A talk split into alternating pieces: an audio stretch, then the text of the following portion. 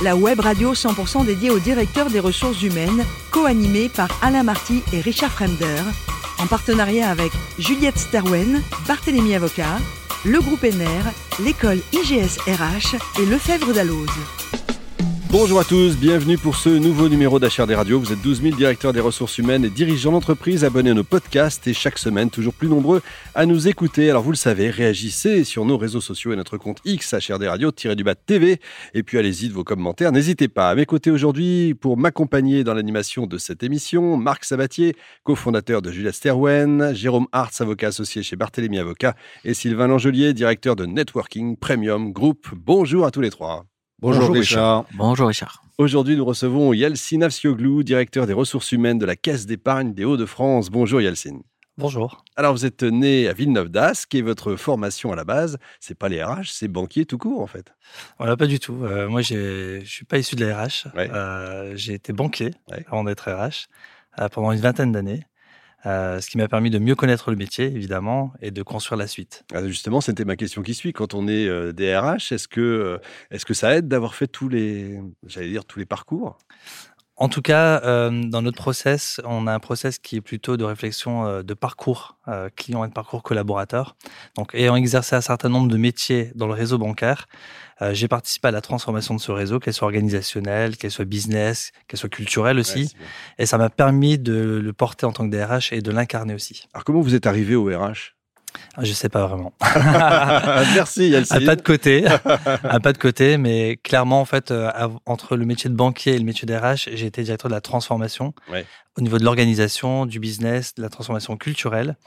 Donc j'ai accompagné la transformation de l'entreprise. Évidemment, elle est toujours incarnée par le DRH. Et à un moment donné, j'ai fait le pas de côté pour accompagner la transition humaine dans cette transformation organisationnelle et business. Donc vous êtes dans le groupe BPCE depuis très longtemps. Hein, depuis une quinzaine d'années. C'est ça, effectivement. Caisse d'épargne des Hauts-de-France, en gros, vous revenez chez vous. Quoi. Voilà, Caisse d'épargne des Hauts-de-France, c'est chez moi. C'est une très belle boîte. Combien de salariés?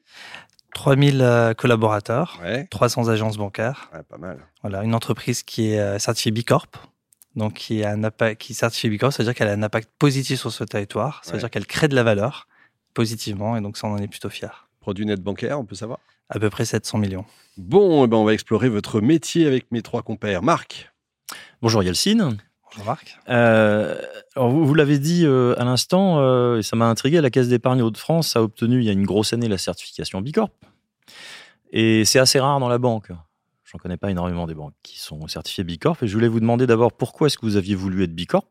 Si vous envisagiez d'être une entreprise à mission pour aller presque au bout du système. Et puis, un an après, quel bilan vous faites de cette certification?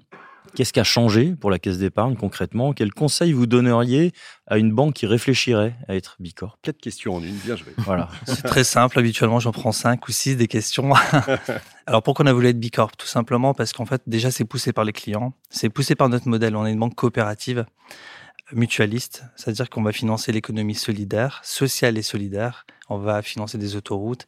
On vient de financer et de mettre sur la table 100 millions d'euros pour euh, le financement de tout ce qui est parc sportif dans les Hauts-de-France pour la préparation des JO. Donc on a un acteur local connu et reconnu. Donc ça engage. On a voulu le certifier à la fois pour nos clients et à la fois pour nos collaborateurs qui s'engagent dans cette transformation depuis des années et des années. Pour pas dire depuis 200 ans. C'est l'histoire de la caisse d'épargne. Mmh. Euh, et être Bicorp, en fait, c'est très peu d'entreprises, parce qu'il n'y a que deux banques qui le sont, Caisse d'épargne Normandie et Caisse d'épargne Hauts-de-France. Donc déjà, une banque qui crée de la valeur et qui a un impact positif, c'est très rare. Et en plus, dans tout le monde entier, il n'y a que 4000 entreprises, donc c'est très très peu. Donc c'est une labellisation qui compte, et c'est une labellisation qui nous engage dans la durée. C'est-à-dire qu'une fois qu'on a obtenu la certification, ça nous engage à créer de la valeur, à imaginer des dispositifs et à ancrer cette certification dans la durée. Et entreprise à mission, non? Alors, c'est pas une fin en soi. Euh, je pense qu'il y a plusieurs étapes dans, dans la vie de l'entreprise. Notre première étape, c'est celle-là. On aime bien consolider avant de passer sur d'autres réflexions. On est vraiment dans la consolidation et dans l'ancrage de, de cette certification. clair. Sylvain. Alors, vous avez déjà, euh, bonjour Yalcine tout d'abord, mais vous avez déjà répondu à beaucoup de mes questions. Euh, moi, je m'interrogeais, euh, face au développement des, banques en ligne, aujourd'hui, les métiers de la banque évoluent. Est-ce que ça signifie que lorsque vous recrutez, vous recrutez des, profils plus tech, plus technologiques, je ne sais pas? Alors, on a, dans nos recrutements, on va cibler tout type de profil, mais ce qui se dirigent, c'est des profils de plus en plus experts. Notre expertise, elle est définie par rapport aux usages du client. Le client, il y a 20 ans, il va passer, il passait dans son agence bancaire pour prendre rendez-vous ou faire un virement ou tout simplement verser 3000 euros sur son livret A. Aujourd'hui, ça, il le fait en self-care, c'est-à-dire tout seul depuis son application mobile. En revanche, quand il passe dans une agence bancaire, c'est qu'il y a un besoin spécifique de conseils sur la défiscalisation, la transmission de patrimoine, un placement financier de la bourse. C'est-à-dire qu'il a besoin d'avoir en face de lui un conseiller expert. Donc, on recrute tout type de collaborateurs, mais liés à l'expertise. Ceci dit, euh, ce qui est le plus important pour nous, c'est de pouvoir délivrer une expérience, mais vraiment pouvoir livrer un peu comme un, restaurant euh, mmh. trois étoiles ou de l'hôtellerie. Hein. Et on a un parcours de formation qui peut accompagner tout collaborateur ou futur collaborateur, donc tout candidat qui veut faire un pas de côté et dire je change de métier. Mais ce qui est sûr, c'est que s'il change de métier, qu'il intègre la Caisse d'épargne de France, il va aller sur un métier d'expertise de plus en plus. D'accord. Et pour, pour la petite blague, euh, vous êtes une banque 100% régionale, ça veut dire qu'il faut être du cru pour être recruté chez vous? Alors 100% régional, il faut être du cru, pas forcément, parce qu'on a beaucoup de personnes qui s'installent dans les Hauts-de-France, et c'est une belle région. On a de plus en plus de soleil, et puis les gens sont très sympathiques. Ah, ce réchauffement climatique, c'est bien, hein, ça a du bon. C'est vrai. Jérôme donc euh, j'ai remarqué que la Caisse d'épargne de Haute-France était très attentive à la santé de ses collaborateurs euh, et à l'équilibre euh, vie professionnelle et vie personnelle. j'ai retenu par exemple des séances de sophrologie ou de, des conférences sur la santé et la parentalité. Est-ce que vous pouvez nous en dire plus? C'est le fruit de plusieurs réflexions. C'est pas simplement impulsé par la, la RH, évidemment. C'est impulsé par la RH, c'est demandé par les collaborateurs. Euh, ce qu'on souhaite, c'est avoir un alignement total euh, d'expérience, qu'on soit dans le réseau bancaire, c'est-à-dire dans les agences bancaires, mais qu'on soit sur les sites centraux. On en a deux, sur Amiens et sur Lille. Et le bien-être, il commence à partir du moment où on quitte son domicile, qu'on prend la route et qu'on vient jusqu'au travail et sur lequel on passe toute la journée. Et c'est aussi le fruit de plusieurs négociations qu'on a avec nos partenaires sociaux, évidemment. Et c'est le fruit d'itérations. Euh, c'est un modèle qu'on aime beaucoup dans les Hauts-de-France, c'est-à-dire qu'on préfère tester plein de choses, à dire ça marche pas, mais c'est pas grave, on a testé, ou à délivrer des solutions. À 70%, elles sont pas parfaites, mais elles vont répondre tout de suite à la demande, au lieu d'attendre une perfection à trois ans. Donc euh, évidemment, c'est hyper important. Ça nous permet de pouvoir recentrer le collaborateur au centre. On le mesure aussi à travers différents questionnaires euh, autour de l'engagement, autour de la recommandation d'entreprise. Les baromètres sont plutôt bons pour l'instant. Merci. Vous parliez d'experts tout à l'heure, de recruter de plus en plus d'expertise, mais par rapport à l'intelligence artificielle, euh, vous y pensez? Est-ce que certains, certains conseils pourraient être remplacés par une IA alors, on, y travaille. Euh, alors, à date, à très court terme et à moyen terme, l'IA peut pas remplacer le conseil.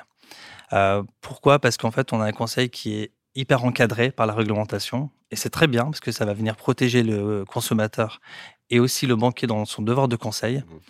Euh, en revanche, ce qu'on pense, c'est comme le digital et la data il y a 15 ans, ou il y a 5 ans, ou il y a 10 ans, c'est que ça va être simplement un facilitateur pour donner euh, un coup de boost au conseiller pour aller plus vite, avoir plus de répondants, être plus rapide et axer son conseil sur la valeur ajoutée. C'est-à-dire que grosso modo, au lieu de passer, euh, on va dire, 2-3 heures à chercher une information, l'IA pourrait la délivrer rapidement mais elle ne pourra pas remplacer le conseil qui est ultra personnalisé. On sent que c'est bien réfléchi, ça c'est bien. Yalcine, je crois que vous êtes euh, champion du monde du kebab d'aubergine. Donnez-nous un peu la recette, ça c'est original quand même. Alors oui, le kebab d'aubergine, en fait, c'est donc c'est une recette turque. Hein. c'est de mes origines. Donc c'est un, kebab d'aubergine. Donc c'est une aubergine qu'on va couper en lamelles et on va mettre euh, euh, des boulettes de viande à l'intérieur. Ah, il y a quand même de la viande. et on va arroser de, de sauce tomate et d'épices et on met tout ça au four. C'est magique. Vous prenez des notes, hein, messieurs. Voilà, si on est ch'ti, on peut même mettre un peu de, de fromage, de maroilles dessus. De maroilles. de maroilles, c'est parfait. Oui, c'est quelque chose de calorique. c'est bien. Oui, mais bon, c'est pas mal. C'est généreux. C'est une émission où on aime bien parler de ça. Pour terminer, euh, Planète Urgence, c'est pas une agence de voyage.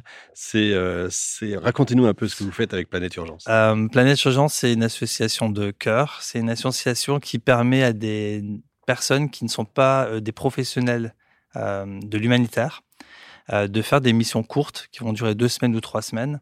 Le principe, c'est de donner ses congés, tout simplement. Euh, voilà, je vais donner 15 jours ou 20 jours, ou 25 jours de mes congés à Planète Urgence, donc je les offre.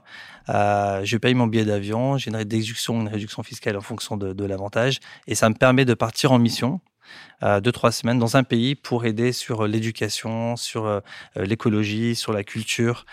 Et en fait, on est plusieurs volontaires à se suivre et on est juste un maillon de la chaîne. donc moi j'ai réalisé deux missions, une en, Indonésie auprès d'enfants pour leur apprendre l'anglais pour éviter la déforestation de leur forêt primaire qui était magnifique et qui est toujours magnifique. Et puis une à Madagascar pour euh, accentuer le français dans, dans l'apprentissage. C'est pour ça que j'insistais, c'est pas une agence de voyage, mais ça permet de voyager quand même, effectivement. Merci Yelcine, merci également à vous, Marc, Jérôme et Sylvain. Fin de ce numéro d'HRD Radio. Retrouvez toute notre actualité sur nos comptes X et LinkedIn. On se donne rendez-vous jeudi prochain, 14h précise, avec un nouvel invité. L'invité de la semaine de HRD Radio, une production B2B Radio, en partenariat avec Juliette Sterwen, Barthélémy Avocat, le groupe ENER, l'école IGSRH et le Fèvre d'Alloz.